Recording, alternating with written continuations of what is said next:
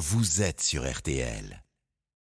Du rez-de-chaussée, alors une enquête euh, est en cours pour éclaircir les circonstances euh, exactes, accidentelles ou criminelles de ce départ de feu. Les habitants pointent du doigt la présence d'un point de deal depuis des années déjà dans cet immeuble.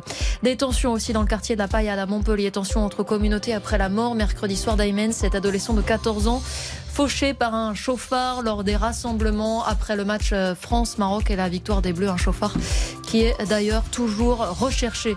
Et puis on va reparler euh, football dans quelques minutes, euh, football et Léo Messi, puisque on le rappelle, nous sommes à J-2 avant la finale du mondial qui opposera la France et l'Argentine. Ce sera à 16h dimanche et ce sera une journée spéciale évidemment sur RTL dès midi pour ne rien rater de l'avant-match, de la rencontre évidemment en direct et puis de l'après-match avec, on l'espère, toutes les festivités qui suivront cette troisième étoile pour nos bleus. La météo, on vous retrouve Claire Delorme pour un, après-midi euh, d'hiver mais clair.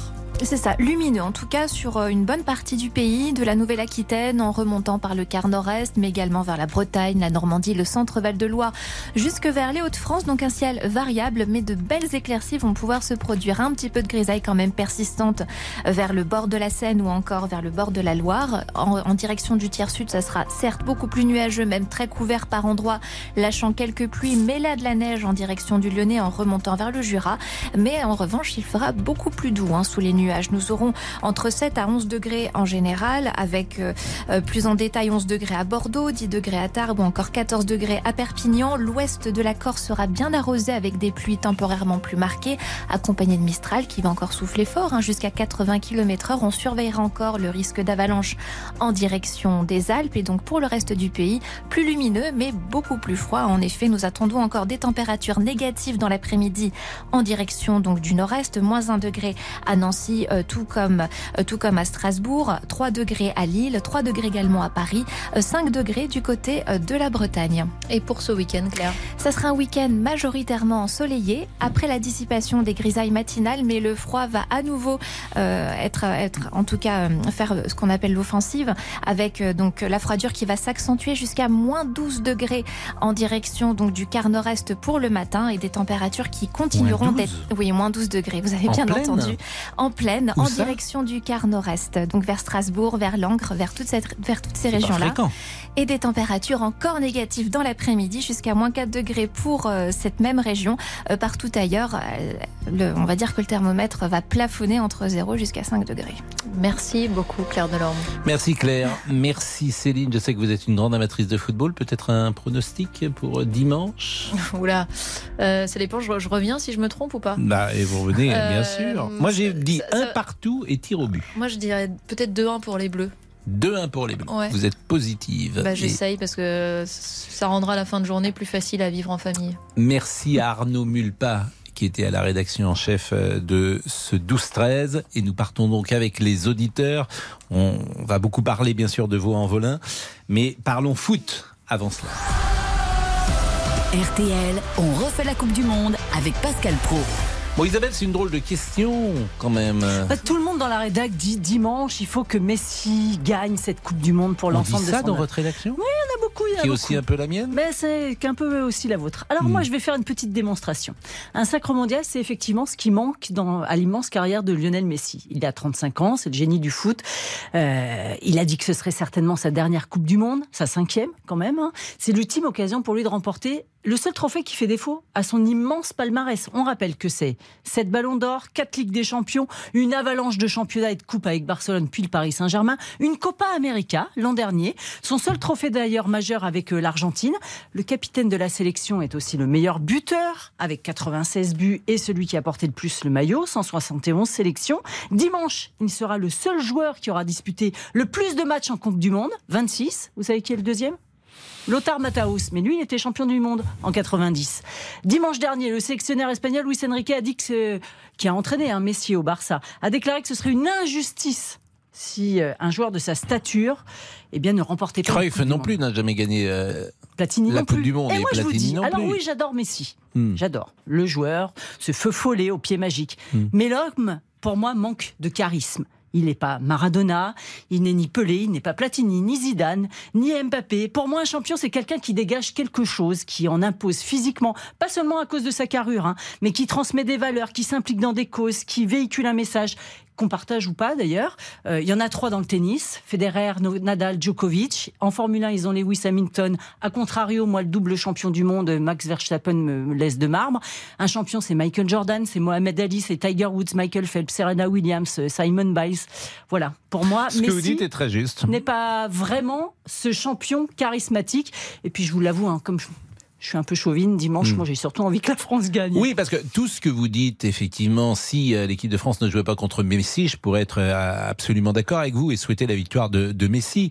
Euh, même si, effectivement, en dehors du terrain, c'est nobody mais c'est nobody parce que c'est peut-être un héros très discret, c'est peut-être aussi quelqu'un de délicat et qui ne veut pas. Et puis, disons les choses aussi, c'est peut-être plus difficile aujourd'hui de se mouiller entre guillemets qu'il y a 20 ou 30 ans, parce qu'il y a parfois plus de coups à prendre. Il y en a qui le font. Oui, vous avez raison. Ils sont nombreux à le faire. Il y en a, il y en a Même qui le font. qui a 23 ans, le fait déjà. Mais c'est vrai que sa personnalité ne déborde pas, alors que Maradona, par exemple, était une euh, immense vedette en Argentine, parce que c'était aussi un leader d'opinion, ce que n'est pas euh, Messi. Comme Gary Lineker dit la semaine dernière que euh, s'il gagne cette Coupe du Monde, ce sera The GOAT, le mm. plus grand de tous les temps. Je mm. Je suis pas d'accord, le débat sera ouvert. Bah, oui, et puis le joueur également, certains considèrent que le plus grand de tous les temps reste Maradona, par les, les, les ce qu'il a fait, plus encore que, Pelé. Il y, a, il, y a, débat en tout cas. Alors Sarah, euh, nous on est quand même plutôt euh, pro-français, même si on adore Messi, même si c'est un joueur sympathique, même s'il joue au PSG. J'ai plutôt envie quand même que l'équipe de France accroche sa deuxième étoile que euh, la donner à Lionel Messi. Vous, qui êtes française, pourquoi préférez-vous Messi à l'équipe de France? Ben, simplement parce que il me fait beaucoup plus rêver. Et effectivement, alors par contre, je suis pas du tout d'accord avec euh, votre collègue hein, qui dit qu'il a qu'il a comparé en disant qu'il n'avait pas de charisme, contrairement à Kylian Mbappé, qui pour moi n'en a aucun. Euh, on est vraiment aux antipodes toutes les deux. Euh, pour le, non mais convenez que Messi n'a pas une personnalité qui depuis 15 ans a marqué la vie sociétale en dehors du terrain. Alors, ce qu'il y a, c'est que c'est quelqu'un de discret, qui est marié depuis longtemps, qui a trois enfants. Effectivement, c'est pas Maradona que j'adore, euh, qui est capable de se bagarrer, de faire une des plus grosses bagarres sur un terrain, euh, de faire des écarts de langage à tout va euh, en dehors des terrains. Mais il n'y a pas besoin de faire des écarts de langage. Hein. On s'appelle Federer, on a quatre enfants, on est marié aussi depuis 20 ans, et pourtant, on fait beaucoup de choses et on est un peu plus charismatique, je trouve. Ouais, c'est pas mon avis, hein, mais on est, on est là pour le coup, on n'est pas du tout d'accord, mais c'est vrai que pour moi, il mérite amplement, mais vraiment amplement, ne serait-ce que la façon dont il a joué euh, contre la Croatie au niveau du troisième but, euh, c'est le seul à pouvoir faire ça. Il a 35 ans. Euh, on mais j'en conviens avec vous, c'est un merveilleux joueur. Oui, et, je trouve, alors, par rapport à son charisme, je trouve que ces derniers matchs, là, enfin, pendant la Coupe du Monde, on a commencé à le voir un peu plus rebelle. je ne sais pas si vous avez vu en mhm contre la, les Pays-Bas en quart. Euh, ça, a été, euh, ça a été chaud. Hein. Euh, J'ai vu plusieurs, euh, notamment il, il s'est dirigé vers, euh, vers l'entraîneur des Pays-Bas, je ne sais plus son nom, en lui disant de, de se taire. Et pareil, sur, sur la télé argentine, mmh. il a été interviewé, je ne sais pas si vous l'avez vu, mmh. et il y, a, y, a, un des joueurs qui le regardait apparemment de façon assistante et il lui a dit ferme-la, quoi, hein, deux, trois fois en espagnol et casse-toi. Mmh. non, il n'est pas si lisse que ça. Hein, donc, mais moi, je trouve que pour l'ensemble de son œuvre, il est clair. Mais oui, je suis d'accord avec vous, c'est l'équipe de France. Moi, j'entends. Alors, je souscris à tout ce que vous dites contre une autre équipe. Mais contre l'équipe de, France, Pascal, l'équipe de France ne me fait absolument pas rêver. Je n'ai vu aucun match de l'équipe de France, sachant que je regarde la Coupe du Monde. Ah bah si vous ne les regardez pas, ça c'est vous pouvez, ils peuvent pas vous faire rêver non plus si vous non, regardez mais je regardés plusieurs fois. Moi, les Mbappé, bon, il n'y a pas hmm. Pogba et les compagnies, ça me ça me déprime quoi. Pardon, Sarah, hein, on, marque une pause et on revient tout de suite. Et euh, on vous écoute pour euh, terminer ce petit, euh, ce petit chapitre, ce petit sujet. Jusqu'à 14h30. Les auditeurs ont la parole sur RTL. Les auditeurs ont la parole sur RTL. Avec Pascal Pro. Euh, bah écoutez Sarah, euh, vous allez regarder le match de toute façon. Ce- cette équipe de France, elle ne, ne vous bouleverse pas, mais vous allez regarder le match. Alors Laurent Tessier, Oui, Bonjour. bonjour à tous. L'équipe de France va-t-elle remporter la Coupe du Monde? Les Bleus affrontent l'Argentine dimanche pour décrocher une troisième étoile. Le champion du monde 98, Yuri Djorkaeff, est confiant. 2022, il y a, il y a une continuité, il y a, il y a une vraie expérience des cadres. Et ça se sent, ça se sent. Il y avait peut-être moins de cadres en 2018. Là, il y a des vrais cas, il y a déjà des gars qui sont champions du monde et qui donnent la direction. Ah, c'est ça que j'aime bien dans cette équipe-là, c'est qu'il y a une direction peut-être, la comparative qu'on peut faire avec 98 et 2022, c'est cette direction d'aller de l'avant, cette volonté de l'aller de l'avant, cette volonté aussi de se replier, de faire un bloc solide et puis cette envie de gagner. Yuri Djorkaeff avec Nicolas Georgerot pour RTL. Certains aimeraient voir Lionel Messi remporter euh, la Coupe du Monde pour son immense carrière. Qu'en pensez-vous? 32-10, 3-2-1-0. euh, je ne sais pas ce qu'en pense Sarah, qui n'aime pas cette équipe de France, mais moi je préfère cette équipe de France 2022 à celle de 2018. Et ça m'est assez difficile de vous dire pourquoi. Je trouve qu'il y a un état d'esprit que je préfère en Il 2022. y Je ne sais pas, Il y a Isabelle. une alchimie, je trouve, qui est différente. Il y a, Ouais. il y a une famille. Hier, j'étais en, en ligne avec Laurent Tilly, le- le- l'ex-sélectionneur de l'équipe de France, championne du monde de volleyball, et c'est ce qu'il remarquait. Il Mm. dit, il- Didier Deschamps a su créer un groupe. Il n'y a pas de grosse tête. Tout le monde est à la même euh, enseigne, et, et c'est ce qui fait la force de cette équipe. Il y a une Alors, humilité. Il n'y a, pas de grosses têtes et en même temps, il y a des individualités comme euh. Giroud Oui. euh, qui euh, sont décisives. Alors, Sarah, euh, vous restez bien sûr avec nous, mais Morgan est avec nous et c'est intéressant parce que Morgan est en Argentine, figurez-vous. Bonjour Morgan. Salut à tous, comment vous, allez, bien en France? Ça va très bien. Alors, il y a un petit décalage comme toujours. Vous êtes argentin, Ouais. Morgan? Non, non, non, je suis français, originaire de Brest, et ça fait 17 ans que je vis en Argentine maintenant. Et vous habitez Cordova, euh, en Argentine. Ouais, Alors, c'est de- intéressant de savoir comment l'Argentine se prépare à, à jouer cette rencontre contre la France et comment Messi, euh, on essaye toujours de faire un rapport entre Messi et Maradona et j'ai le sentiment que pour les Argentins, Messi d'abord a quitté l'Argentine, il avait 13 ans et souvent les Argentins l'ont appelé le Catalan. Si, bien sûr, oui, mais bon, là maintenant, depuis, en fait, le déclic pour moi, ça a été la Coupe d'Amérique. Le fait qu'ils aient gagné la Coupe d'Amérique, euh, Messi est monté en estime dans, dans le cœur des Argentins. Maradona, c'est le- c'est l'exemple parfait, mais bon, euh, Messi à côté, là maintenant, il, il a le palmarès, qui, il a gagné une coupe, une coupe avec l'équipe nationale. Et ça a été le déclic euh, pour, euh, pour beaucoup de monde ici. Est-ce que les Argentins sont très confiants, voire euh, ils s'estiment favoris? Ou est-ce que, euh, comme en France, euh, on imagine en France quand on interroge les gens, ils disent 50-50 Ils ont peur, on- a peur de la France. La France est une équipe forte, c'est la deuxième finale qu'ils vont jouer. Je trouve, moi, personnellement, qu'elle est même plus forte qu'en 2018. Mais il y a une ferveur derrière l'équipe ici. Euh, Messi, c'est son dernier mondial. Il s'est préparé d'une manière exceptionnelle. Et on le voit à chaque match. Bon, ils ont, le, déclic pour eux, c'est le fait d'avoir perdu le premier match contre l'Arabie Saoudite. Ça a été un. Ils venaient avec une. euh, euh, 36 matchs euh, gagnés, du coup ils perdent le premier match, ça a été une remise en question, et à partir de ce moment-là, euh, bah, ça a été une autre équipe. Et euh, moi la seule peur que j'avais, c'est de rencontrer la France en huitième de finale. Et là, j'ai toujours dit, si on se rencontre pas en finale, en huitième de finale, on va se rencontrer à la finale. Et pour moi, c'est la, la finale rêvée, quoi. Morgan, euh, vous disiez que ça fait 19 ans euh, que vous avez quitté la Bretagne. Vous diriez aujourd'hui que vous êtes un Argentin de Brest ou un Brestois d'Argentine? Et c'est une dure question. Euh, en fait, ici, on me, on me dit, on me parle, on me dit le français. En France, on me dit l'argentin. Euh, Ah, vous savez pour qui dimanche? euh, Et pour dimanche, euh, mon cœur balance.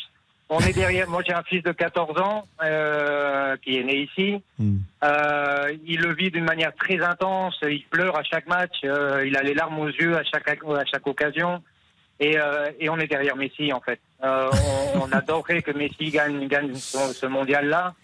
Euh, de n'importe quel résultat, de toute manière, le champagne il va il va exploser à la maison parce qu'on va être champion du monde de- avec la France ou avec l'Argentine. Bah, Merci. Morgan pour ce témoignage. Euh, vous êtes commerçant en Argentine, qu'est-ce que vous vendez? Et des uniformes pour euh, tout ce qui est professionnel de la médecine. bah, Merci, vraiment merci. Et puis euh, rappelez-nous lundi, ça serait pas mal que vous nous appeliez Bon, après, ouais, on va voir, parce que si on, si on gagne, bon, bah, si on gagne, je sais même plus qui, Bah, qui si va gagne, gagner. euh, Si on gagne. vous allez gagner, euh, vous, vous allez Vous gagner avez dans deux les. équipes pour gagner. Voilà, non, vous avez deux équipes, donc Voilà, vous, vous allez gagner sûr, à mon avis. ou c'est le voilà, Brestois qui et- gagne, ou c'est l'habitant de Cordova. Votre fils est né à Cordova, peut-être et euh, qui- Voilà. qui, gagne. Bah, merci en tout cas, euh, Morgan. Euh, Monsieur Olivier, Bonjour Pascal et bonjour à tous. comment allez-vous? Que nous dit-on sur les réseaux? Allez, c'est parti. Sandrine nous écrit Je veux que Messi la gagne. Nous, on en a déjà deux. On peut bien lui en laisser une. Eric nous confie Dans tous les cas, je serai content pour la France ou pour Messi. Et on termine avec Isabelle. J'aime beaucoup Messi, mais il ne faut pas abuser. Tous derrière nos bleus. On va marquer une pause. Isabelle va rester encore avec nous puisqu'il y a Mathieu également qui voulait parler euh, football. C'est notre dernier rendez-vous, Isabelle. Oui, une petite pensée pour Christian Olivier d'ailleurs. Bien sûr, qui avait commencé euh, à ce micro. On a eu Eric Silvestro, on a eu euh, Jean-Michel Jean-Michel Rascol. Rascol. Vous avez tous. Mais c'est toujours triste quand les 15 jours ou le mois s'arrête. C'est un peu quand Roland Garros s'arrête. C'est pareil. J'ai envie d'avoir le petit générique de Roland Garros, vous savez, quand on a terminé. Roland Garros que vous allez couvrir cette année, euh, bien évidemment, en espérant. euh, Alors cette année, en plus, c'est les 40 ans. C'est les 40, Les 40 ans, de, ans Noah. de Noah. Vous Les- allez pouvoir me dire mais 40 pourquoi il n'y a pas un. Français qui gagne Oui, en plus, cette année, à mon avis, ça va pas encore, ça va pas encore Ça être le cas. difficile. Ça va être difficile. 13h18, à tout de suite. Jusqu'à 14h30. Les auditeurs ont la parole sur. Les auditeurs ont la parole sur RTL. Avec Pascal Pro. On va terminer la page euh, football, donc et je vais remercier vraiment euh, Isabelle. Est-ce que je peux dire un dernier mot, Pascal Bien On s'enthousiasme pour cette finale Argentine-France qui s'annonce incroyable. Je voudrais avoir une pensée pour Amir Na- Naes, excusez-moi, j'arrive pas à le dire. Naesser Assadani, c'est un ancien joueur pro du foot en Iran. Il est aujourd'hui menacé d'exécution. Ce qu'on le reproche à ce jeune homme de 26 ans, c'est d'avoir fait campagne pour les droits des femmes et les libertés fondamentales dans son pays. Et voilà, il est menacé d'ex- d'exécution et je trouve qu'on devrait penser aussi à eux. Vous avez raison. Euh, votre rendez-vous de dimanche, Alors, il est on- maintenu. euh, Alors non, moi je serai, euh, vous savez, on fait une émission, une journée spéciale sur RTL. Donc je serai avec les auditeurs de RTL de 14h à 15h, avec plein de sportifs qui viendront nous parler de cette équipe de France, avec Philippe Tournon notamment. Et puis de 19h à 21h avec, Pas- avec euh, Vincent Parisot, nous referons euh, la Coupe du Monde en espérant que les Bleus aient leur troisième étoile. Bien évidemment, le match est donc à 16h. A priori, il se termine à 18h, sauf prolongation et, et tir au but. Bien évidemment, et on sera tous à l'écoute d'RTL. 13h21. Laurent? Vous êtes nombreux à vouloir euh, réagir à ce drame cette nuit à Vaux-en-Velin dans la banlieue lyonnaise des scènes d'horreur lors d'un violent incendie qui s'est propagé dans les étages d'un immeuble. 10 personnes ont perdu la vie dont 5 enfants de 3 à 15 ans. 4 personnes sont très gravement blessées. Écoutez le témoignage hallucinant d'une habitante de l'immeuble. Cette mère de famille habitait au quatrième étage avec son mari et leurs 4 enfants. En pleine nuit, mon mari nous a réveillés euh, en panique pour nous dire que l'appartement était euh, euh, totalement enfumé. Il nous a dit qu'on ne pouvait plus sortir, on ne pouvait plus s'extraire de l'appartement et qu'il fallait attendre les secours. Alors voyant que les secours n'arrivaient pas, on a commencé à faire des choses pour survivre. On a isolé les enfants sous un drap humide pour leur permettre de respirer. On a noué des draps les uns aux autres, euh, au moins 5-6 draps, pour tenter de s'échapper par la fenêtre du quatrième étage. À un moment donné, mon petit enfant de 4 ans ne répondait plus. Je crois qu'il a perdu connaissance. On a vu peut-être, je crois, la mort en face. Au final, nous avons été sauvés in extremis. C'était terrible, apocalyptique, apocalyptique. Document RTL recueilli par Frédéric Perruche. Vous avez la parole. 32 10 3 2 1 0. Alain est avec nous. Bonjour Alain, qui habite à Lyon et donc euh, qui est conducteur d'ailleurs à Lyon et qui euh, connaît bien évidemment euh, Vaux-en-Velin, j'imagine. Bonjour Alain. Bonjour Pascal Pro, bonjour les auditeurs. Mm, Merci. Alors nous sommes accablés nous. évidemment, comme tous les Français, nous les Lyonnais, parce que malheureusement on redoutait euh, ce, ce drame quand on voit toutes ces zones de non-droit dans les cages d'escalier euh, de, de quartiers que on n'approche même plus parce qu'on a la chance d'avoir fui ces quartiers-là, d'avoir trouvé d'autres villages plus isolés euh, dans l'ouest lyonnais. Mais euh, j'allais régulièrement sur sur Vaux-en-Velin et malheureusement euh, l'insécurité gagne. Alors euh, évidemment, euh, tout le monde euh, nous répond quand on leur dit mais pourquoi euh, cette situation ne change pas? Pourquoi vous évacuez pas ces, ces points de deal? À chaque fois, on nous répond on peut rien faire. Ce sont des, des adolescents. Il y a le système de les prisons sont pleines. tout le système est bloqué. On comprend pas pourquoi on n'arrive pas à éradiquer tous ces gens déshérités qui veulent se loger et qui n'arrivent pas à se loger en paix euh, sur euh, les banlieues de Lyon et les banlieues de grandes villes françaises. On ne comprend pas. Mais c'est l'échange que j'ai eu tout à l'heure euh, avec le député de voix Alexandre et je, je, je, je comprends aussi sa position. Il m'a dit vous faites de la démagogie. Je pense pas en faire de la démagogie, mais je suis tellement agacé comme vous alors c'est triste parce que Hélène Geoffroy, qui est maire de Vaux-en-Velin, on sent que c'est bon une femme qui est très impliquée depuis 20-30 ans. Et on ne comprend pas qu'il n'y ait pas de résultat, alors que les habitants ont sensibilisé tout le monde. Hmm. Ils ont sensibilisé le, maire, le, Mais parce qu'il faut sans doute changer euh, ce que j'appelle le logiciel sur ces questions-là et sans doute changer la loi. Bah, C'est-à-dire qu'il faut trouver des choses radicales, puisque rien d'autre ne marche les dealers, on arrive pas souvent à, les confondre et à les incarcérer, mais ils sont aidés par tous ces jeunes désœuvrés. En partie déscolarisés, mhm. euh, qui passent toutes ces soirées dans des canapés, dans les fauteuils, dans les halls, euh, et qu'on n'arrive pas, parce qu'il n'y a plus de, il n'y a pas de, en permanence, euh, avant, il y avait des concierges, malheureusement, qui faisaient régner une petite Par exemple, vous connaissiez précisément l'endroit où il y a eu l'incendie? Pour être honnête, il y a les quartiers de Lyon où l'on ne met plus les pieds. Parce que, Quand vous dites on ne met plus les pieds, c'est en tant que conducteur de bus que vous parlez ou en tant que non, Non, même de conducteur, mais même il n'y a plus de code de la route dans ces, quartiers-là. Vous avez des jeunes en voiture euh, qui sont qui roulent à contresens. Quand un véhicule arrive en face, ils montent sur le, trottoir à gauche. Euh, on n'est pas en sécurité. On, on, cherche où est la police. Dernièrement, dimanche dernier, euh, j'allais encore comme client au cinéma de Vaux-en-Velin, Carré de la Soie. Les vigiles, on leur a signalé qu'on ne pouvait pas regarder le film tranquillement. Il y avait des jeunes désœuvrés. Euh, et on ne fait rien. Ils nous ont répondu, ces jeunes ont un passe culture, ils ne payent pas le cinéma. Ils sont là en permanence toutes les journées pendant que les parents font des courses. Et si on les laisse sortir du cinéma, ils vont voler dans les magasins aux alentours de Vaux-en-Velin, carré de la soie. C'était le dernier quartier entre Villeurbanne et, Vaux-en-Velin où on était à peu près tranquille. Ce n'est plus possible. J'ai résilié mon abonnement annuel au cinéma Pâté, carré de la soie. Il n'y a plus de sécurité et, les gens nous disent on ne peut rien faire. Moi, ce que je trouve sidérant, c'est que cette réalité, elle n'est jamais montrée.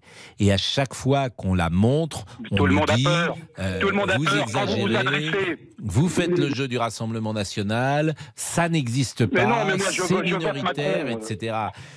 Si vous me dites que tous les jours, ce que vous a rapporté de vigile, que tous les jours ces jeunes empêchent les autres de regarder au cinéma euh, un film, comment s'appelle ce cinéma Le Carré de la Soie? Oui, le pâté, c'est Pâté Gaumont, c'est le, numéro un en France, dans un centre commercial qui a été inauguré le 1er avril 2009, qui était jusqu'à présent préservé. Et là, vous avez quatre vigiles de la société honnête de cette société de prestation qui nous disent on ne peut rien faire. Et ben dans ce cas, moi, j'ai stoppé mon abonnement annuel. Et je ne vais plus aller acheter dans ces commerces à Vaux-en-Velin. Terminé.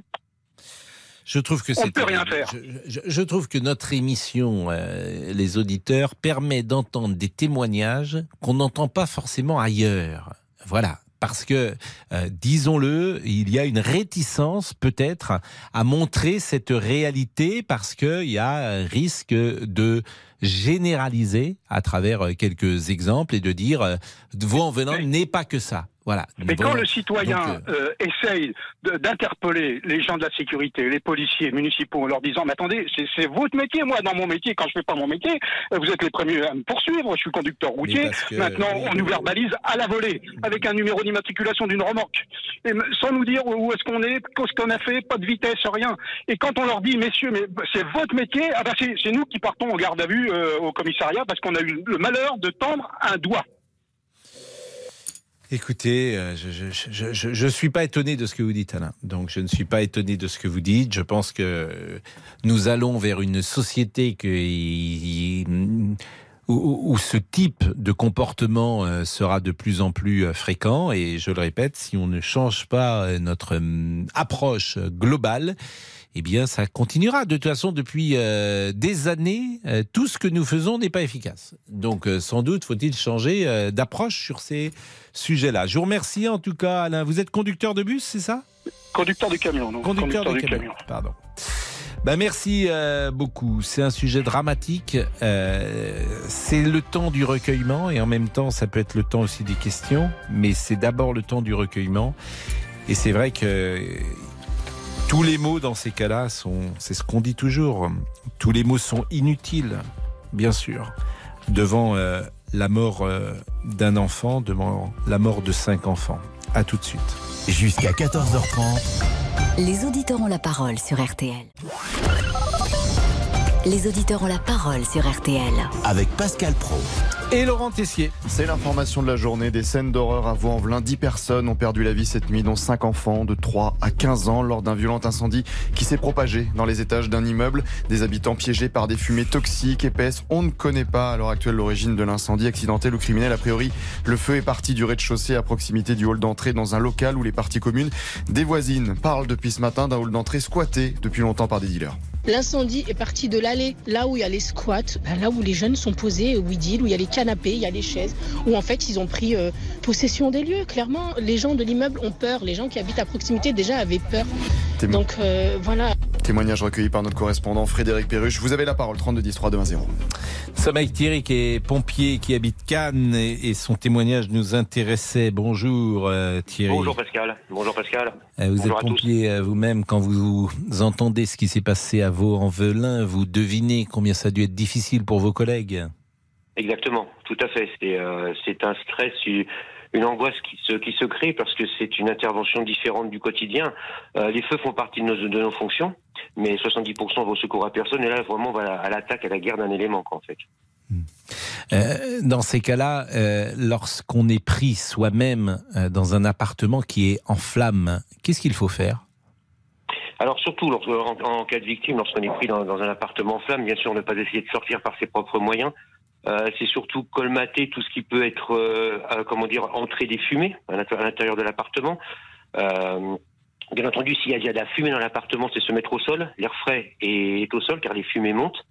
Et puis attendre, attendre les secours. Il y a tellement de victimes, qui, des gens qui meurent parce qu'ils se jettent par la fenêtre. Je comprends l'effet panique. hein.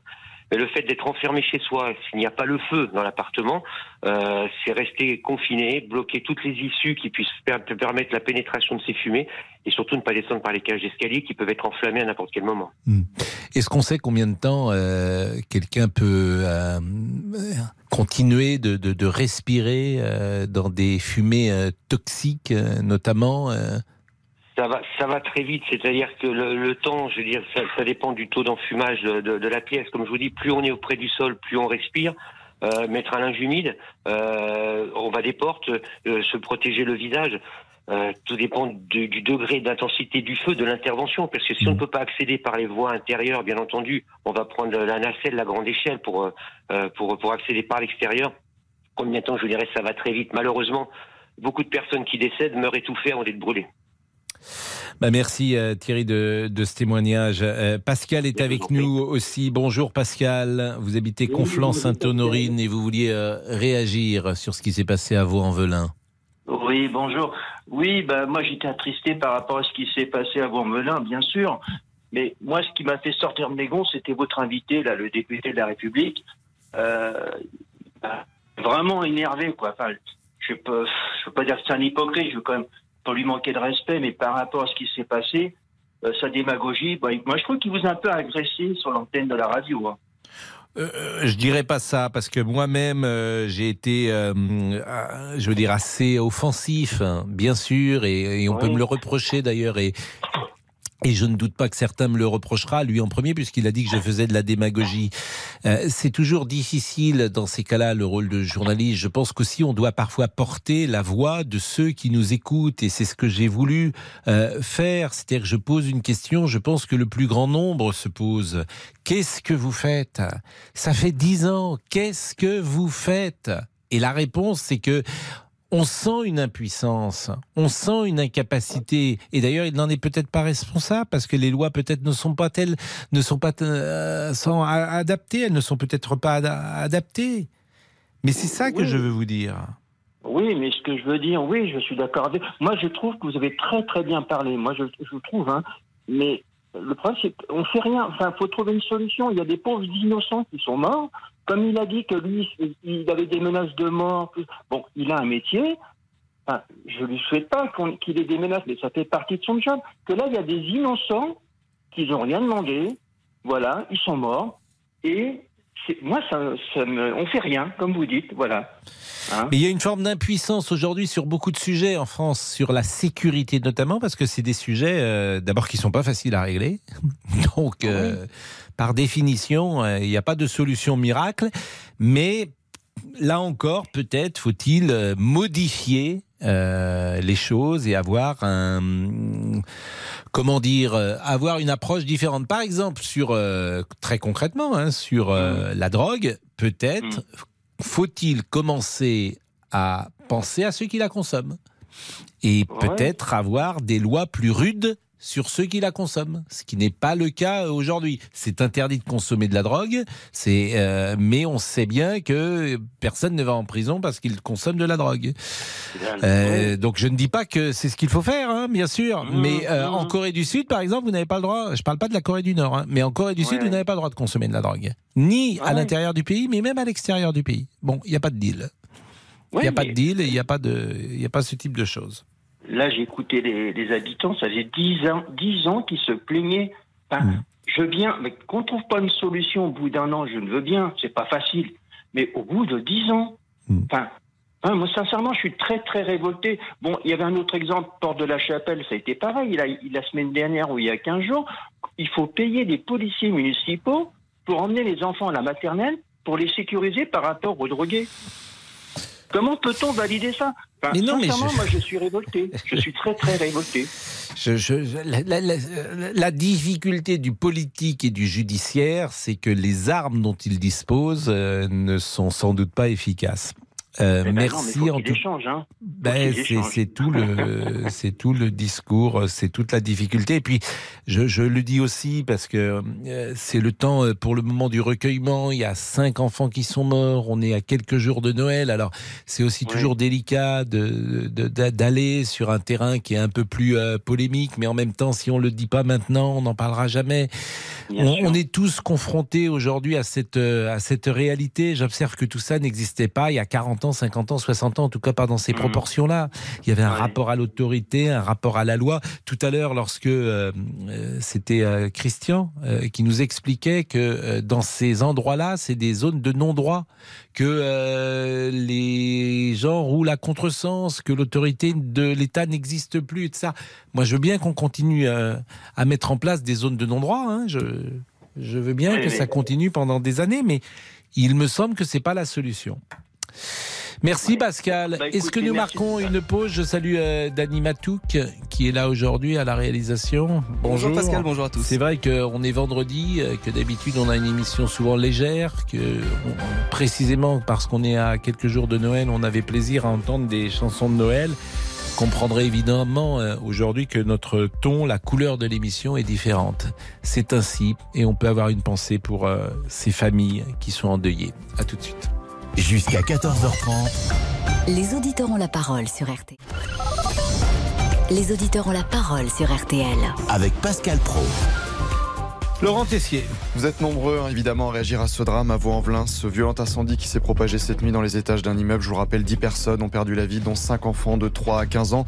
Alors quelle est l'origine de l'incendie? Certains habitants voisins parlent d'un local du hall d'entrée squatté depuis longtemps par des dealers. Ce drame aurait pu être évité parce que nous avons interpellé tout le monde, le- les services de la mairie, les services du procureur. Personne n'a rien fait pour nous sortir de ce bourbier dans lequel un point de deal est installé. Écoutez maintenant le député Les Républicains du Rhône, Alexandre Vincent Day, il était l'invité de RTL Midi. comme dans d'autres euh, secteurs, euh, comme dans d'autres quartiers populaires, il y a évidemment des points de deal. Il y en avait un dans cet immeuble. Euh, Ce que, ce que le ministre de l'Intérieur m'a donné comme information, c'est que depuis le début de l'année, sur ce secteur notamment, 25 interpellations ont eu lieu. Il y a près de 30% d'augmentation d'a- d'arrestations sur le secteur concernant les trafics de drogue. Et il y a encore euh, quelques semaines, un important dealer a été arrêté. Et cette nuit, à 1h du matin, dans ce secteur également, il y a eu une arrestation. Vous pouvez continuer de réagir au 3210 3210. On est avec Justine. Bonjour Justine, qui est chargée de mission euh, logement, qui habite dans le Nord et qui travaille chez un bailleur social. Oui, c'est donc, ça. Bonjour donc vous avez peut-être bonjour une expertise sur ce qui se passe dans ces logements de quartiers dits sensibles. C'est ça. Alors moi, je m'occupe de, reloger euh, bah, des gens qui vivent dans ces quartiers sensibles. Et euh, donc aujourd'hui, bah, j'ai toute une équipe avec moi. Alors quand j'accueille quelqu'un, ce que j'expliquais à vos collaborateurs, hein, quand j'accueille quelqu'un dans mon, dans mon équipe, bah, je suis obligée de tourner un, mois, un mois et demi avec elle pour que les visages soient connus. Parce que si les visages sont pas connus, bah, quand on arrive dans le quartier, on se fait barrer la route. Donc on, on peut pas rentrer en fait. Clairement, ils ont ils ont le contrôle sur la sur la cité. Donc euh, bah, moi aujourd'hui, bah, ça va faire bientôt deux ans que je suis sur ce sur ces cités-là. Donc aujourd'hui, je suis connue par euh, par ces jeunes. Mais clairement, bah, quand on a quelqu'un de nouveau ou même un nouveau véhicule qui arrive, bah, on se fait barrer la route. C'est-à-dire, qu'est-ce que vous appelez vous faire barrer la route? C'est-à-dire qu'il y a un Alors, octroi c'est-à-dire qu'en fait, ils sont. euh, alors moi, chez, chez moi, ils sont très organisés. hein. Euh, Ils sont carrément avec des talkie-walkie à chaque côté, euh, ou chaque extrémité de la cité. Mhm. Euh, ils sont même à plusieurs kilomètres autour pour que s'il y a des forces de l'ordre qui arrivent, bah, ils préviennent euh, leur, euh, leurs équipes hein, carrément. Euh, et puis bah, quand ils nous voient arriver, bah, ils se mettent en travers de la rue et on peut pas passer. Ça, ça se passe où? Ça se passe dans le Nord en France? C'est ça. Ça se passe en 2022 en France. Alors, euh, ceux qui nous écoutent, euh, peut-être euh, certains Alors, diront ah, ben, ça n'existe pas. euh, Justine ment, elle ne raconte pas la vérité. C'est ce que j'entends hein, en permanence. C'est-à-dire que ces témoignages-là sont détruits parfois dans l'espace public par Bah, des gens qui ne veulent pas, qui ne veulent pas l'entendre. Je vais vous donner deux autres exemples, Pascal. Le premier, c'était hier soir où ma collègue responsable de territoire était d'astreinte. Et puis elle entendait des jeunes euh, dans un immeuble euh, qui disaient euh, bah, Moi, je suis de poste de 17h à 19h. Euh, donc, il fait le guet. Enfin, il y a toute une organisation autour d'eux. Et puis, bah, ce matin, j'ai une de mes collègues qui s'est fait agresser à notre siège social. On a appelé la, la police qui n'est pas plus loin qu'à 50 mètres de notre agence. Et il n'y a personne qui s'est déplacé. Mais vous-même, par exemple, euh, vous dites euh, que votre visage est connu et donc que vous arrivez euh, à rentrer dans la ça. cité. Bon, qu'est-ce que vous devez y les faire en fait dans la cité quand vous rentrez? Alors moi, en général, je viens voir mes locataires bah, euh, pour faire le point avec eux sur leur situation parce que je dois, je dois les reloger parce que la cité doit être, les cités doivent être détruites. Donc euh, moi, je, les, je viens les, les voir pour faire le point avec eux sur leur dossier. C'est pourquoi euh, cette cité doit être détruite? Alors on est sur des cités euh, bah, qui datent des années 50 euh, et pour lesquelles il n'y a pas eu assez d'entretien et pour lesquelles c'est des, des grands ensembles euh, qui étaient à la mode dans ces années-là et aujourd'hui bah, l'État nous demande de nous demande de les raser pour revenir à des, des immeubles à taille humaine, on va dire. D'accord, donc c'est pour ça que vous entrez en ce moment régulièrement dans cette cité. C'est ça. Tout à Donc fait. là, vous allez voir. Mais les gens qui habitent là, comment vivent-ils cette situation? Alors, euh, il y a deux, il y a deux choses. Il y a, il y a la première euh, où ça se passe bien parce que bah, on voit les petites mamies, euh, ils ouvrent la porte, euh, ils leur portent les courses. Enfin, il n'y a pas de souci euh, par rapport à ça. Ben, ça, c'est déjà bien. S'ils sont sympas. Exactement. S'ils sont sympas avec a- les personnes âgées, on va pas leur Exactement. reprocher. Tout à fait. Et il y a le- l'autre côté où euh, bah, ils squattent, euh, ils squattent les étages. Où moi j'ai carrément des, des canapés qui sont installés pour euh, bah, pour eux travailler. hein, ils appellent ça comme ça. Mais qu'est-ce que vous Euh, appelez squatter les, les étages? Ah bah ils passent leur temps dans les étages et puis euh, bah ils dealent en fait. Et qui vient euh, dealer? C'est des, euh, c'est des consommateurs ou c'est euh, des revendeurs qui revendront euh, de tout. De tout et clairement les, les dans, dans les parties communes euh, où les tarifs sont, sont affichés au mur. Donc là, il y a une, la, la- la dame qui a un certain âge, qui est arrivée dans les années 60 peut-être ou 70, elle sort de chez elle et elle tombe sur ces jeunes gens. C'est ça. Quel monde Quel monde Bah, Mais il y a des jeunes, il y a, y des, il y a que- des enfants euh, aussi euh, dans cette bien cité Bien sûr. Donc il y a des enfants qui vont à l'école et qui tombent là-dessus? C'est ça. Après, il y a des enfants aussi du quartier qui aujourd'hui bah, participent à, à toute cette organisation-là. Mais les parents de ces enfants du quartier, qu'est-ce qu'ils disent?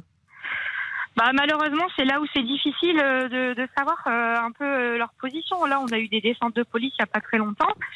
Euh, et puis, ben, il y a un jeune qui a été pris, qui est du coup incarcéré. Et puis, sa maman était elle-même dans le trafic. Mais de temps en temps, il y a quand même des descentes de police, dites-vous. Ouais, mais le problème, c'est, vous voyez, ils sont à un kilomètre. Et à un kilomètre, bah, ils les voient arriver, donc bah, ils sont prévenus, en fait. Et le lendemain, ça reprend? Exactement, tout à fait. C'est ce que vous dites. Et ce que vous dites est absolument incroyable quand même. Bah, ils ont ils ont peur de rien en fait parce que ils ont tellement de tactiques. Moi, ils rentrent dans des logements vides. euh, on met on, on met des portes en fer qui nous coûtent 600 euros pièce. Bah, ils forcent les portes en fer et puis ils s'installent complètement dedans. Et puis euh, Et une fois qu'ils, par exemple, là dans la cité, il y a des logements dont euh, euh, vous vous occupez, qui sont Ouais. occupés par des dealers.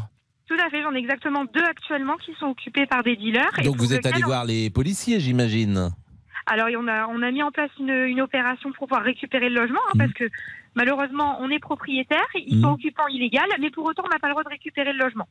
Mais que vous disent les policiers? Ils n'entrent pas euh, en flagrant Bah délit non, parce euh, il y a- il y a toute une procédure en fait euh, qui, qui doit Voilà, être c'est mise ce en que place. alors c'est effectivement la loi, les, toutes les lois qu'il faut changer. Quand je dis qu'il faut changer de logiciel, ben ça passe par un changement de loi. Ça, tout ça, c'est des cas très concrets. C'est pour ça que notre émission, moi, je rêverais euh, que euh, Gérald Darmanin euh, soit là, euh, nous écoute. Il est au courant de tout ça, bien évidemment, j'imagine. Et euh, ça serait intéressant euh, s'il pouvait apporter une solution légale. Bien sûr. Donc, à mais vous changer savez, une loi. On aime, on aime bien, on aime bien euh, se dire que oh, oui, il y a des problèmes, mais oh, on va pas trop non plus en dire. Vous savez, moi, euh, Gérald Darmanin, il est venu il y a quoi, peut-être un mois et demi euh, au commissariat juste en face de mon travail. Euh, ben, qu'est-ce que qu'est-ce qui s'est passé quand Gérald Darmanin est venu? Oh, on, a, on est venu mettre des fleurs, on est venu nettoyer euh, pour faire beau. euh, Enfin voilà, des coups de, du, du coup de com quoi. Aujourd'hui, il, y a- il faut arrêter tout ça et on n'a pas besoin de coups de com, on a juste besoin d'action et on a besoin que ça bouge quoi. Et c'est pas normal aujourd'hui qu'on en soit là en France, quoi. Hmm. C'est pas normal. On est, on est dans, on est un plus qu'un pays développé, quoi. Hmm. On est- Aujourd'hui, enfin, moi, je vois mes collègues ce matin qui se sont fait agresser à l'accueil. Bah, elles ont saisi leur droit de retrait. Et donc aujourd'hui, ben, nous, notre société, on a fermé l'accueil parce que mes collègues, elles en peuvent plus. Non, mais je trouve que votre, euh, Ben, votre témoignage, euh, qu'il, voilà, euh, Et pour autant, on adore notre travail, hein. mais, euh, mais à un moment donné, face, face à l'incivilité, face aux gens comme ça, ben, on n'en peut plus, quoi. Parce que derrière, on sait qu'il n'y aura pas de réponse. Clairement, l'État. je trouve que votre témoignage, Justine, et euh, quand je dis les auditeurs ont la parole, euh, et quand je dis que vous êtes les experts du quotidien, ce que vous rapportez euh, par votre témoignage, euh, euh, c'est quelque chose qui n'est pas raconté, rapporté de cette manière-là euh, souvent. Et ce que vous dites est évidemment euh, est sidérant. Dans la France bah, c'est d'aujourd'hui, qu'on puisse tolérer ça, moi je trouve ça euh, incroyable. Je peux pas vous dire autre chose. En fait, je trouve ça incroyable. Donc je je le dis à longueur euh, d'antenne. Je trouve que ce pays est incroyable. Je sais pas comment ça se passe ailleurs. Je sais pas comment ça se passe en Allemagne, en Angleterre, en Espagne. Je trouve ça invraisemblable. Donc, et ce qui montre d'ailleurs une forme de défiance sur le pouvoir politique, puisqu'il ne sait pas résoudre ses problèmes. Alors, là encore, on va me dire que je fais de la démagogie. Pour nous imposer d'être debout pendant le Covid, quand on boit un café, là, l'État est très fort. Là, il n'y a pas de souci. Pour nous imposer également un masque, l'État est très fort. Il n'y a toujours pas de souci. Mais quand il s'agit de- d'entrer dans le vif du sujet sur la sécurité, sur la drogue, ben, c'est plus compliqué. À tout de suite. Jusqu'à 14h30. Les auditeurs ont la parole sur RTL. Les auditeurs ont la parole sur RTL. Avec Pascal Pro. Il est 13h53, le témoignage de Justine, je pense qu'on va pouvoir le retrouver d'ailleurs sur euh, Internet, euh, et sur euh, rtl.fr. euh, il sera mis en ligne, il est tellement sidérant, tellement édifiant. Peut-être pouvons-nous être avec Thierry? Bonjour Thierry. Oui, bonjour, c'est Pro. Vous êtes en Bretagne, vous êtes chauffeur routier. Ouais, c'est bien ça. Je vous entends pas très bien, vous roulez? Non, bah là, je suis super arrêté, là. Ah, vous garez, mais manifestement, il y a de la friture sur la ligne. Donc, je vous propose de sécuriser la ligne. Et puis, on revient vers vous dans une seconde. Pascal est là et Pascal est chauffeur poids lourd également. Bonjour Pascal, vous habitez Angers. Bonjour euh, Pascal, oui, je suis de la région euh, angevine. Vous Donc, vouliez euh, vous ai intervenir sur le et- sujet Vaux-en-Velin. Voilà, je vous ai entendu tout à l'heure là avec l'élu et j'ai trouvé que bah, c'était très bien que vous l'ayez un petit peu bousculé.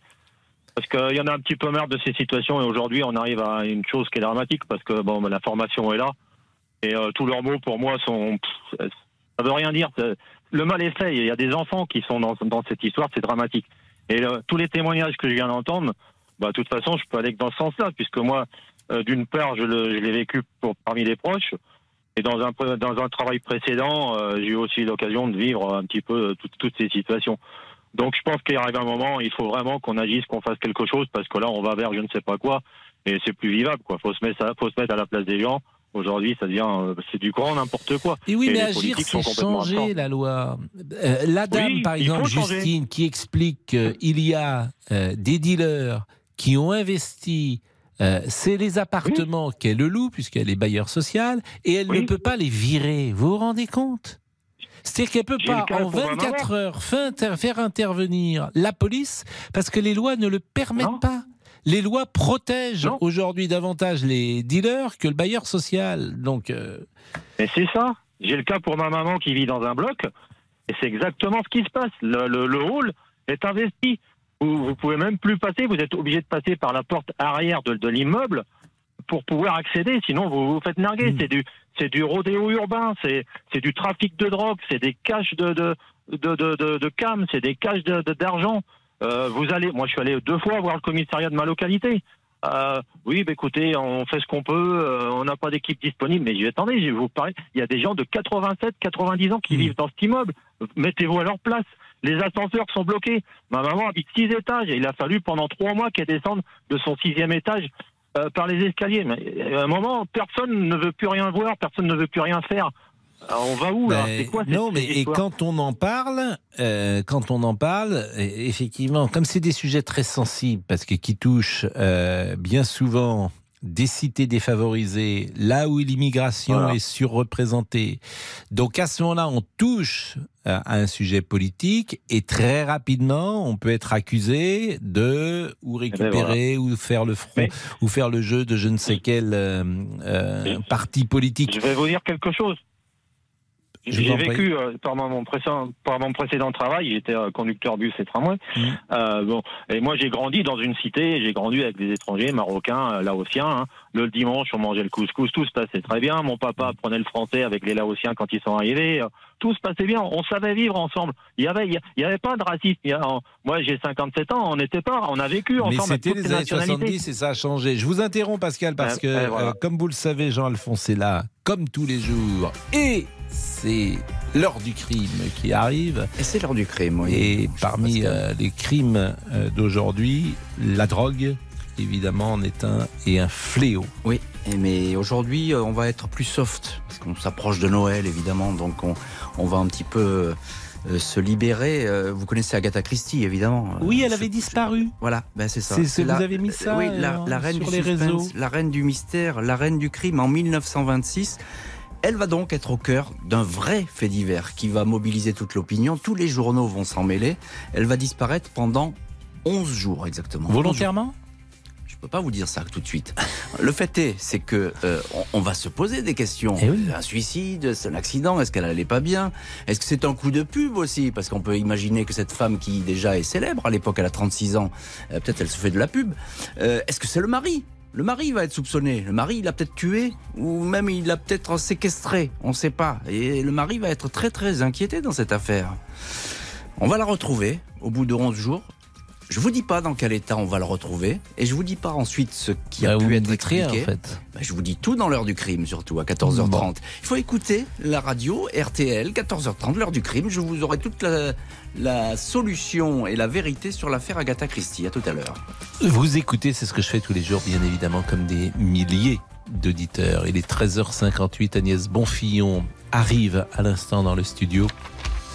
La pause, on restera euh, dans notre dernière demi-heure à parler de vos envelins, mais on essaiera quand même de trouver euh, quelque, quelque chose de plus léger peut-être pour finir cette semaine. À tout de suite. Jusqu'à 14h30, Les auditeurs ont la parole sur RT. RTL. Et 14h01.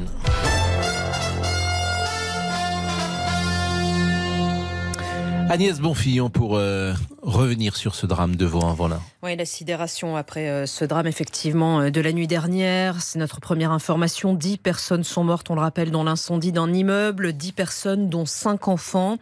Quatre autres sont grièvement blessés. Le feu s'est déclaré dans cette habitation de sept étages en plein milieu de la nuit. De nombreux habitants se sont retrouvés pris au piège. Écoutez, ces voisines de l'immeuble qui ont assisté à des scènes effroyables. Il y a des gens qui, euh, par la fenêtre, écriaient. Ils ont sauté pour sauver leur vie, qui ont jeté leurs enfants aussi pour essayer de leur, euh, leur sauver la vie. On pouvait rien, on était impuissants face à eux, on les voyait brûler, on les voyait sauter, on voyait des enfants voler, enfin voler, sauter du, du 2, 3, 4e étage.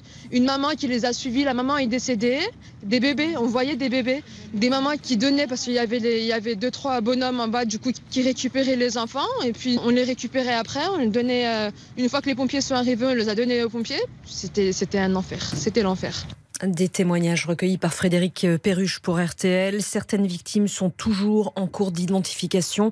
Une enquête a bien sûr été ouverte pour déterminer les circonstances exactes euh, de ce drame. Bernard Laporte va-t-il pouvoir rester président de la Fédération française de rugby jusqu'à son prochain procès? C'est une question, euh, notre deuxième information. Il a fait appel de sa condamnation pour corruption à deux ans de prison, de prison deux ans d'interdiction d'exercer des responsabilités dans le milieu de l'Ovalie. Il a fait appel, appel suspensif, sauf que le comité d'éthique lui demande de quitter ses fonctions, plus exactement de se mettre en retrait provisoirement à titre conservatoire jusqu'à la décision pénale définitive. Très gros dispositif de sécurité dimanche en France à l'occasion de la finale face à l'Argentine, bien évidemment. 14 000 policiers et gendarmes seront déployés partout dans le pays. À Paris, les Champs-Élysées seront entièrement fermés à la circulation. C'est notre troisième information. La météo, un mot pour euh, demain, samedi. Ce sera un temps sec et ensoleillé sur toute la France. Ici, les brouillards seront fréquents euh, le matin, mais devraient se dissiper l'après-midi. Ça laisse augurer peut-être d'un sublime week-end. On l'espère. Et vous savez, euh, Pascal, qui nous écoute en ce moment même? Oui. Dites-nous. La Guadeloupe. Ah, Mais voilà. La Guadeloupe et la Martinique. Exactement. Et je crois qu'il y a Radio Caraïbes 200 Internationale. 000 personnes C'est qui énorme. nous écoutent. Je crois 175 000 euh, chaque pas. jour. Je savais pas qu'on était. euh, Et on l'a dit tout à l'heure dans le 12-13, donc on les salue, on les salue, on les envie, Ah parce oui. que Ah euh, il fait beau et chaud, c'est souvent la meilleure période, Noël. Noël, joyeux Noël, bon baiser de Fort-de-France. Ah, ça, ça sent la chanson de Noël. Exactement. Non, parce qu'aujourd'hui, on est, euh, on a euh, des difficultés forcément à trouver plus Ouais. de légèreté avec le drame de Vaux, de Vaux-en-Velin. Et c'est vrai qu'on n'a pas écouté du tout de musique, et notamment de musique de Noël avec ces cinq enfants qui sont morts. Et euh, comment euh, parler d'un d'un drame aussi effroyable que cela, avec cinq enfants donc qui ont été arrachés à leur euh, famille. Donc, euh, pour des raisons évidentes, on n'a pas euh, écouté du tout de musique. Je vous remercie. Euh, Agnès, plaisir. vous revenez euh, à 15h et donc nous saluons nos auditeurs de la Guadeloupe et de Martinique. Jusqu'à 14h30 Les auditeurs ont la parole sur RTL avec Pascal Pro. Euh, Mehdi est avec nous et Mehdi souhaitait intervenir. Bonjour. Bonjour monsieur. Alors euh, donc euh, moi je souhaiterais intervenir au, sujet du donc de l'incendie du d'aujourd'hui qui s'est passé à Vaux-en-Velin et sur et euh, surtout en fait des de l'intervention de certains auditeurs. Euh, alors moi j'étais au volant tout à l'heure et j'écoutais donc euh, la radio et euh, ça m'a j'ai été assez choqué en fait par les propos de, de- de certains auditeurs en ce qui concerne en ce qui concerne euh, euh, bah, le sujet de, l'insécurité. Alors j'ai trouvé ça dégueulasse de euh, parler d'insécurité alors que actuellement je comprends les questions qui, peuvent se poser au niveau de, de- des circonstances et du départ de feu. Qu'est-ce qui s'est passé? On- n'en sait absolument rien. On ne sait pas si c'est un incendie criminel, on ne sait pas si... enfin voilà, un incendie aujourd'hui, ça peut arriver n'importe où. Alors ce sera vraiment dégueulasse à l'heure où on devrait juste soutenir euh, les familles et leur témoigner notre euh, bienveillance et notre euh, notre euh, enfin euh, voilà notre bienveillance de ramener sur le sur la table le sujet de la de la de la sécurité. Alors je voulais rajouter un truc si vous voulez euh, je voulais rajouter un truc si vous me permettez. Je vous en prie. Je suis tout à fait d'accord avec euh, avec le problème de l'insécurité. hein. On est on est vraiment pas. Je suis pas en train de, de, de- de dire le contraire. Euh, je sais très bien ce qui se passe quand quand le conducteur le conducteur de d'engin tout à l'heure est intervenu et a dit que il y avait des voitures en contresens, etc. Non, ça c'est une révolte, c'est une révolte, bien entendu. Mais c'est un sujet complètement à part. Et euh, enfin, je, je trouve ça m'a choqué personnellement. C'est vraiment ça m'a choqué. Jamais. C'est la première fois que j'appelle une radio. Mm. Et euh, donc voilà. Bon, d'abord, euh, là où vous avez raison, d'abord, c'est qu'il faut être prudent sur l'enquête, mais je n'ai pas le sentiment euh, qu'on ait dit autre chose. Simplement, il y a une chose qu'on sait, et on ne sait pas si c'est criminel ou accidentel, c'est que le feu est parti de ce squat. Bon, et que ce squat n'a pas existé. Mais il n'a pas été êtes- présent, ce squat. C'est la seule chose à peu près qu'on sait, que c'est parti précisément, euh, le feu est parti de cet endroit et de ce local. Alors, si vous voulez, euh, alors déjà, c'est une information que j'avais pas forcément et qui n'est. euh, Alors, je suis pas sûr que ce soit vraiment euh, et, et que ça a été dit comme ça. En tout cas, je sais que ça vient du rez-de-chaussée et, et probablement proche. Je connais pas les lieux. Je, je- je- enfin, on n'a pas la l'architecture des lieux. On sait pas comment. Moi, je sais pas comment c'est là-bas. Mais ce que je veux dire, c'est que dans un premier temps, il faut, partager la, peine des, victimes et, soutenir euh, ce quartier. Euh, bon, voilà, moi, ça c'est quelque chose qui m'a, vraiment surpris. euh, Oui, mais je ne suis pas sûr que vous l'interprétiez comme il faille l'interpréter. J'ai pas ce sentiment que, euh, en, fait, euh, à cette occasion, on a entendu des témoignages qui n'étaient pas forcément liés à Vaux-en-Velin, mais qui montrent des situations analogues. Lorsque Justine, vous avez entendu Justine il y a quelques instants? Non. Justine, elle est par exemple euh, représentant d'un bailleur social et elle explique qu'elle ne peut plus rentrer dans une cité, que la cité est contrôlée, que euh, lorsque des dealers prennent un appartement, on ne peut pas les chasser, qu'il y a des canapés euh, quasiment à tous les étages, que l'argent de la drogue est annoncé ou le prix euh, de vente de la drogue est annoncé à, à tous les étages. bien sûr, que- des bon. tags, des menus, etc. Bon, Je sais- donc je voilà, c'est ça. je- En fait, ça a été l'occasion de montrer la réalité de ce qui se passe euh, dans ces cités, parfois dans ces lieux euh, défavorisés. Et je trouve que c'est la double peine pour les gens qui y habitent, parce que c'est pas les gens qui sont le plus aisés. Donc eux, ils n'ont pas le choix, ils sont obligés d'être là, et ils vivent, disons-le, un enfer. C'était vrai sûr, également oui, oui, euh, d'un témoignage d'une personne qui parlait de, de sa mère euh, tout à l'heure, qui a 85 ans. Donc j'ai pas eu le sentiment que euh, on tirait des conclusions hâtives sur euh, Vaux-en-Velin, puisque Vaux-en-Velin, bah, il va falloir attendre euh, le résultat de l'enquête. Voilà, c'est ça. Mais, mais c'est, vrai que moi, je suis d'accord que. Mais convenez que les situations de non-droit en France... Ah, mais bien sûr, mais, Eh oui, mais mais c'est bien ça, sûr, et on ne dit pas le contraire. Mais ah non, mais on ne dis, dit pas le c'est- contraire. rajouter. C'est, pas vivable pour, pour ces familles. Mais oui, mais qu'est-ce qu'on fait. Mehdi? Qu'est-ce que vous proposez? Qu'est-ce qu'on fait Sinon durcir les lois et changer complètement, moi ça c'est un avis personnel que je vous donne, Mhm. je pense qu'il faut, faut changer complètement notre logiciel et notre approche de ça. Tout à fait, je suis d'accord avec Donc vous. faut suis aller vous sur, faut aller sur quelque chose à tolérance zéro. Mais il va avoir du dégât. hein. Il va Ouais, avoir je du dégât quand on Non, commence sur je- tolérance zéro. Parce qu'effectivement, il y a des gens qui vont être emprisonnés, sans doute. Moi, je pense qu'on ne s'en sortira que comme ça. Tolérance zéro. Et puis après, il faut un travail de prévention, bien sûr, un travail euh, d'éducation, bien évidemment. Mais pour ceux qui sont en place aujourd'hui, c'est tolérance zéro. Voilà. Il n'y a pas de zone de non-droit en France. C'est la règle. Ben, quand est-ce qu'on est capable d'ailleurs? Aujourd'hui, manifestement, c'est pas c'est pas possible. Alors c'est plus facile, et là, Monsieur le député a raison. C'est plus facile de le dire de la place euh, qui est la mienne. Je n'ai jamais été euh, dans un euh, dans une fonction étatique ni municipale, jamais. Donc peut-être que je dirais des choses différentes si j'étais confronté à cette expérience euh, de d'élu. Donc, je- il avait raison, Monsieur Vincent Day. C'est plus facile de ma, de ma place, bien sûr. Je vous remercie en tout cas, Mehdi. Je vous remercie grand- grandement. Il est 14h10, à tout de suite. Jusqu'à 14h30. Les auditeurs ont la parole sur RTL. Les auditeurs ont la parole sur RTL. Avec Pascal Pro. Je voudrais vraiment remercier euh, Olivier Guénec.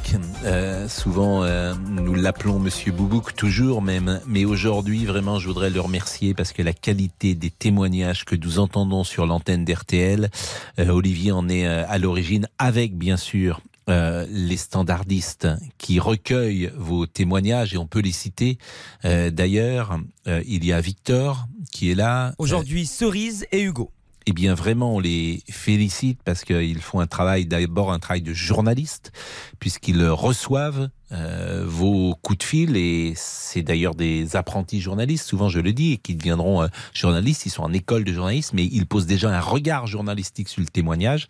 Ils les font remonter à Olivier et à Laurent. Et puis Olivier et Laurent euh, euh, les euh, amènent jusqu'à l'antenne. Donc je voulais vraiment vous remercier tous les deux parce qu'on a eu euh, des témoignages très forts. Viviane, bonjour. Viviane qui habite bon- Épinal et vous vivez dans une cité, Viviane? Oui, enfin, disons dans, une, dans un, quartier dit sensible. Hmm. Depuis Ah, combien de temps? Ouh là là, j'habite dans cet immeuble depuis 49 ans, monsieur Pro. Donc vous êtes arrivé, vous aviez une vingtaine d'années. Euh, oui, à peu près. J'ai élevé mes enfants dans cette, dans cette tour-là. Hmm. Et puis de fil en aiguille, euh, d'année en année, euh, ben, bien évidemment, on a été euh, envahi par les dealers. Au début, c'était assez sympathique. Euh, on n'avait rien à craindre et puis, euh, puis ça s'est euh, aggravé de fil en aiguille. On a eu de plus en plus de gens qui sont venus squatter dans les entrées, dans les immeubles, qui ont dégradé. On a le droit à des émeutes dans le quartier. Euh, les dernières remontent euh, au mois de juillet. Ils ont coupé l'électricité dans, tout le quartier, dans tout le secteur. Ils ont même mis le feu à des arbres qui étaient contigus à nos immeubles. Euh, quand euh, on rentre dans, nos- dans notre immeuble, on est intercepté par euh, ces gens-là qui, bah, qui nous, soit ils sont gentils, nous ouvrent la porte, soit quelquefois ils nous agressent verbalement. Qu'est-ce qu'ils vous disent Et- par exemple? Qu'est-ce qu'il vous est arrivé qu'ils vous disent? Bah, ils peuvent très bien me dire, comme il y en a un qui m'a fait une fois une réflexion en me disant Mais vous, vous, vous, madame, vous devez avoir un drôle de caractère, ça se voit d'ailleurs. Ah bon, pourquoi? Bah, D'ailleurs, c'est pour ça d'ailleurs que vous devez toujours être toute seule. Bah, J'ai dit Vous jugez un peu sur les apparences, je- jeune homme. hein. Et puis voilà, ou alors euh, ils nous enlèvent notre patronyme sur les boîtes aux lettres qui fait qu'on ne reçoit plus notre, notre courrier et quand euh, on râle, quand on s'aperçoit de ça, on nous dit mais on n'en a rien à fiche de votre, de, de votre boîte aux lettres, de votre C'est-à-dire que dans votre cage d'escalier, comme on dit, lorsque vous entrez, il y a des gens tous les jours? Ah oui. En ce moment, par exemple, il y a des gens. Ah oui, oui, oui. Mais il y a combien de personnes en ce moment? Ah, bah là, je peux pas vous dire, j'ai pas descendu, mais hier, je peux vous dire, il y a des fonds, ils sont montés jusqu'à 20 cette Et alors, qu'est-ce qu'ils font? Ah bah ils dealent, ils fument, ils fument dans les couloirs, ils fument, euh, ils fument dans l'entrée. Et euh, ils, ils sont de la cité Ils sont de votre euh, bâtiment Ah, euh ils sont, ils sont du quartier, alors. Pas de notre immeuble. Hmm. mais... euh, Et ça, par exemple, quand vous êtes arrivé il y a Ils étaient 50 ans, ça n'existait pas. Ah non, non, j'ai pas connu ça, j'ai élevé mes enfants, moi, ici. Et c'est arrivé il y a combien de temps? Il y a 10 ans, 20 ans, 30 ans? Oh, il y a plus de 20 ans de ça, puisque notre maire sortant a été euh, comment, interpellé à ce sujet, déjà à une époque. C'est Mhm. pourquoi il nous avait installé des caméras dans l'entrée pour visionner. Et puis euh, après, bah, le maire entrant, là, le dernier, euh, a essayé de faire quelque chose, mais ça s'étend, ça, ça bouge pas. J'avais fait des courriers adressés à Monsieur le Président de la République, au préfet, euh, au procureur et à Monsieur le maire. Bon, je vais appeler ça un peu des réponses de Normand. hein. Euh, sans plus, Euh, il y a eu des descentes de la GIPN, on a eu, on a les, les- des Et rien ne change jamais? Non, jamais. Et vous allez, j'imagine, vous avez porté plainte peut-être parfois, ou vous êtes allé en tout cas au Alors. commissariat parfois? Alors, je allée dernièrement faire une main courante suite à euh, à l'interpellation de ce je- jeune homme-là qui, ça faisait déjà deux fois, qui m'interpellait en me, euh, vertement. Euh, J'ai dit maintenant ça suffit, je vais y aller. Et puis, et puis c'est tout. Et les parents de ces jeunes gens, parce qu'ils ont quel âge? C'est des, c'est des mineurs à votre avis? Ah non, non, non, non. non. Alors, je pense qu'il y a eu quelques, quelques mineurs, mais il y a des, euh, comment donc, il y a des, des gens qui ont une vingtaine d'années, Et 25 ans. les parents, vous les connaissez pas, évidemment, vous savez pas Pas qui c'est. Hmm. Pas du tout. Moi, je me suis mise en relation avec un, un comment donc un, un agent de police euh, Hmm. par euh, par téléphone parce qu'il nous a demandé euh, euh, de nous préciser ce qui se passait dans l'immeuble et quand je lui ai dit que je les connaissais visuellement, je lui proposais de, de faire une reconnaissance. Il m'a il m'a découragé en me disant je veux bien, mais au- euh, avec 500 photos. Bon, bah, j'ai compris tout de suite. Seulement s'il y avait, eu- ça y avait eu un crime, je pense qu'on aurait Que ce serait dur. Viviane, vous êtes la plus ancienne. euh, vous êtes locataire? Oui. Donc vous êtes la plus ancienne locataire sans doute Je de suis la l'immeuble? plus ancienne. Et il y a encore deux personnes âgées qui, qui habitent ici dans Hmm. notre tour. Elles ont toutes les deux 84 et 86 ans. Bon, est-ce que je peux vous Euh, demander combien vous payez de, de loyer? Alors, toute charge comprise, je, tout- je paye dans les 560 euros. Bon, et vous mois. ne pourriez pas euh, déménager Vous Ah pas ben, ah ben si, excusez-moi de vous couper la parole, Monsieur Pro aussi. J'ai fait une demande courant du mois de janvier. Oui. Donc, qui est resté euh, sans réponse. On m'a fait deux propositions qui ne m'intéressaient pas. Et le bailleur nous a contactés la fin novembre pour vouloir nous faire euh, déménager. Et vous, vous êtes Sans plutôt les ou Pardon? Vous êtes plutôt partisan euh, de Ah, partisane de, de, de- de déménager? Oui, oui. On n'a pas le choix. On n'a pas le choix, on ne nous donne pas le choix parce qu'ils ont un projet, ils ne savent pas nous dire lequel. Il faut qu'on parte. Sur la tour euh, de 9 étages, on, on est plus, plus que 13 locataires. Mais pourquoi vous n'êtes euh, plus que ici. 13 locataires? Il n'y a plus personne Ben, dans la parce que tour tout le monde est parti. C'était et il y avait il y a combien de il y a combien de de hum, comment dire de- D'appartements par d'appartements? étage? 4. 4 sur 9 étages, ça fait Donc sur 36. 36, il y a 13 Oui. personnes sur 36. Voilà. Donc un Voilà. tiers. Ah ouais, c'est ça. C'est terrible. Franchement, Oui, c'est oui, oui, c'est terrible. terrible. Donc, ils avaient à un moment donné, euh, il y a eu l'histoire du monsieur qui s'est fait agresser dans les caves. Nous, on a eu le problème, Ouais. ils nous avaient supprimé l'accès aux caves. On a réclamé pour pouvoir y retourner parce qu'on n'avait pas été prévenus. Là, dernièrement, on est resté dix jours sans avoir de distribution de courrier parce que le facteur s'était fait euh, euh, prendre son vélo. Ils étaient partis avec le vélo électrique. On, on a été obligé de prévenir le tri postal pour qu'on puisse rétablir donc la distribution. Ça s'est pas fait tout seul. Euh, bref, euh, il- on pourrait avoir n'importe quoi, n'importe quoi. Ben, ils merci. bloquent les rues, ils font du rodéo, ils font. C'est terrible. Ce que vous racontez est terrible, Viviane. Je peux pas vous dire autre chose et, et- et j'allais dire vous ne méritez pas ça, bien sûr. Vous ne méritez pas Alors, ce- moi, cette vie-là. Ce qui me chagrine, bon, je vais partir d'ici, hein, Mm. mais c'est que quand même, il y a quand même deux personnes de 86 et de 84 ans, Mm. hein, qu'on oblige à, à déraciner d'un quartier qui nous convenait dans le passé. Hein.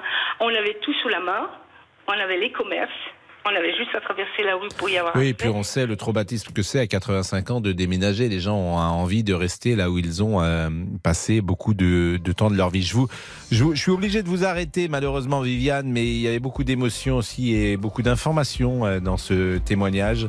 Vraiment, une nouvelle fois, euh, tout ce qu'on a entendu depuis euh, 13 heures était euh, à la fois sidérant parfois, dramatique. Euh, intéressant et, et je remercie vraiment tous les auditeurs. Il est 14h21, le débrief euh, ce soir, euh, ce jour qui sera euh, sombre, bien évidemment. Et puis merci à Dani Matouk et à Olivier une nouvelle fois pour euh, cette émission. À tout de suite. Jusqu'à 14h30. Les auditeurs ont la parole sur RTL. Les auditeurs ont la parole sur RTL. Avec Pascal Pro. Le débrief avec Laurent. 13h, 14h30. Les auditeurs ont la parole sur RTL. C'est l'heure du débrief de l'émission par Laurent Tessier. Vous avez été très nombreux à réagir à ce drame cette nuit à Vaux-en-Velin dans la banlieue lyonnaise. Un violent incendie s'est propagé dans les étages d'un immeuble. 10 personnes ont perdu la vie, dont 5 enfants de 3 à 15 ans. Et parmi les témoignages hallucinants, celui d'une habitante de l'immeuble dans RT Midi. Cette mère de famille habite au quatrième étage avec son mari et leurs 4 enfants. En pleine nuit, mon mari nous a réveillés euh, en panique pour nous dire que l'appartement était euh, euh, totalement enfumé. Il nous a dit qu'on ne pouvait plus sortir, on ne pouvait plus s'extraire de l'appartement et qu'il fallait attendre les secours. Alors voyant que les secours n'arrivaient pas, on a commencé à faire des choses pour survivre. On a isolé les enfants sous un drap humide pour leur permettre de respirer. On a vu peut-être, je crois, la mort en face. Document RTL recueilli par notre correspondant Frédéric Perruche. On ne connaît pas encore l'origine de l'incendie accidentel ou criminel. A priori, le feu est parti du rez-de-chaussée dans un local où les parties communes des habitants parlent depuis ce matin d'un hall d'entrée squatté depuis un long moment par des dealers. L'incendie est parti de l'allée, là où il y a les squats, là où les jeunes sont posés, où ils dealent, où il y a les canapés, il y a les chaises, où en fait ils ont pris euh, possession des lieux. Clairement, les gens de l'immeuble ont peur, les gens qui habitent à proximité déjà avaient peur. Donc euh, voilà. Alain habite à Lyon. Il a voulu réagir au 3210 ce midi sur la présence de dealers dans les quartiers, les immeubles. Alors nous sommes accablés évidemment, comme tous les Français, nous les Lyonnais, parce que malheureusement, on redoutait euh, ce, ce drame quand on voit toutes ces zones de non-droit dans des cages d'escalier euh, de, de quartiers que on n'approche même plus parce qu'on a la chance d'avoir fui ces quartiers-là, d'avoir trouvé d'autres villages plus isolés euh, dans l'ouest lyonnais. Mais euh, j'allais régulièrement euh, sur sur Vaux-en-Velin et malheureusement euh, l'insécurité gagne. Justine est chargée de mission logement dans le Nord. Elle travaille pour un bailleur social. Écoutez bien ce qu'elle vit au quotidien dans des immeubles. Quand j'accueille quelqu'un dans mon, dans mon équipe, bah, je suis obligée de tourner un, un mois, un mois et demi avec elle pour que les visages soient connus, parce que si les visages sont pas connus, bah, quand on arrive dans le quartier, on se fait barrer la route. Donc on, on peut pas rentrer en fait. Clairement, ils ont ils ont le contrôle sur la sur la cité. Ils sont carrément avec des talkie-walkie à chaque côté, euh, aux chaque extrémité de la cité. Euh, ils sont même à plusieurs kilomètres autour pour que s'il y a des forces de l'ordre qui arrivent, bah, ils préviennent euh, leur, euh, leurs équipes hein, carrément. Ma collègue euh, responsable de territoire euh, était d'astreinte et puis elle entendait des jeunes euh, dans un immeuble euh, qui disaient euh, bah, moi je suis de poste de 17h à 19h. Des dealers très bien organisés. La suite est encore plus hallucinante. Ils squattent, euh, ils squattent les étages ou moi j'ai carrément des, des canapés qui sont installés pour euh, bah, pour eux travailler. hein, ils appellent ça comme ça. Dans les parties communes euh, où les tarifs sont, sont affichés au mur. Mais de temps en temps, il y a quand même des descentes de police, dites-vous. Ouais, mais le problème, c'est, vous voyez, ils sont à un kilomètre. Et à un kilomètre, bah, ils les voient arriver, donc bah, ils sont prévenus, en fait. Et le lendemain, ça reprend Exactement, tout à fait. Merci pour votre témoignage. Merci d'avoir raconté ce que vous vivez au quotidien, une réalité des fois minimisée. Merci Laurent. L'heure du crime. L'heure du crime aujourd'hui, avec euh, une personne que vous connaissez évidemment, c'est Agatha Christie, la, la reine du mystère, la reine du polar. Eh bien, elle a été au cœur d'un fait divers, elle a disparu pendant 11 jours. Pourquoi? Eh bien, la suite, c'est à voir dans l'heure du crime tout de suite. RTL. Bonjour, c'est Ophélie Meunier. Le journal inattendu sur RTL. Chaque samedi, retrouvons-nous pendant une heure en direct sur RTL à 12h30 pour le journal inattendu. Les informations du jour avec les reportages éclairants de la rédaction et un invité qui nous livre son regard sur l'actualité. Le journal inattendu, c'est tous les samedis en direct à 12h30 sur RTL. Vous avez manqué une émission? Retrouvez-la sur rtl.fr et l'application RTL.